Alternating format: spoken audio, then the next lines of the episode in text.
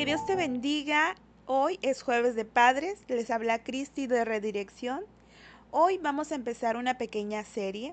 Se, ya, se titula Centrados en una meta. Y quisiera empezar con una pregunta.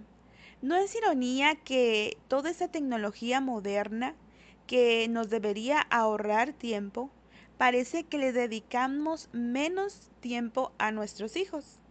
Se supone que todo esto, por ejemplo, lo que usamos en casa, el horno de microondas, la lavadora, las facilidades que tenemos hoy en día con la computadora, el internet, el celular, los carros, deberían ahorrarnos tiempo muy valioso. Pero, ¿qué pasa con ese tiempo extra? En ocasiones se gasta en otras actividades, menos en un tiempo de calidad con nuestros hijos. Yo quisiera hacerte unas preguntas. ¿Le dedicas el tiempo necesario a tus hijos? En educarlos, en escucharlos y en guiarlos. ¿A dónde tú quieres llevarlos? ¿A dónde los estás dirigiendo? En Proverbios capítulo 22, versículo 6 nos dice la Biblia, dirige a tus hijos por el camino correcto, y cuando sean mayores no se apartarán. Déjame comentarte algo. El tiempo que le dedicamos a nuestros hijos es valioso y muy importante. Es por eso que eliminar cosas buenas que estamos haciendo para tener tiempo de algo mejor es decir, con nuestros hijos, indudablemente tendremos buenos resultados.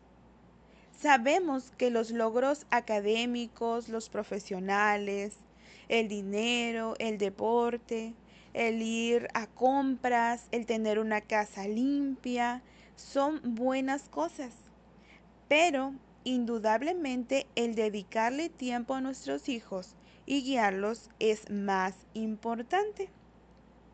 Si nosotros no los guiamos, alguien más lo va a hacer. En la Biblia nos habla en Efesios 5 del 15 al 16, nos dice que tengamos cuidado en cómo vivimos. Dice la Biblia, no vivan como necios, sino como sabios, aprovechando bien el tiempo porque los días son malos. Si nosotros no dedicamos ese tiempo para educar y guiar a nuestros hijos, alguien más lo hará. Es decir, la televisión, el internet, amigos que encuentren en la escuela, que encuentren en la calle. Pero nosotros nos podríamos preguntar, ¿dónde puedo yo tener esa sabiduría para yo guiar a nuestros hijos? Déjame decirte que la Biblia nos dice que el principio de la sabiduría comienza en el temor a Dios. Es decir, la sabiduría que funciona comienza y termina con Dios.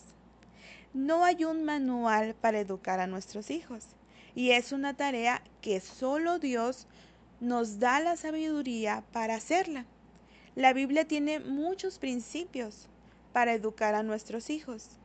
Si no conoces a Dios, te invito a que lo aceptes en tu corazón en tu familia.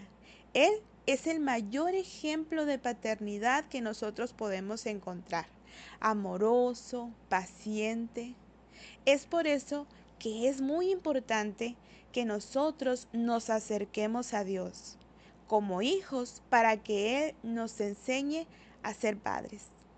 Si estás pasando por un momento difícil, una situación difícil con tus hijos, quisiéramos orar por ti, quisiéramos escucharte y si podemos ayudarte en algo, estamos en la mayor disposición. No dudes en mandarnos un mensaje.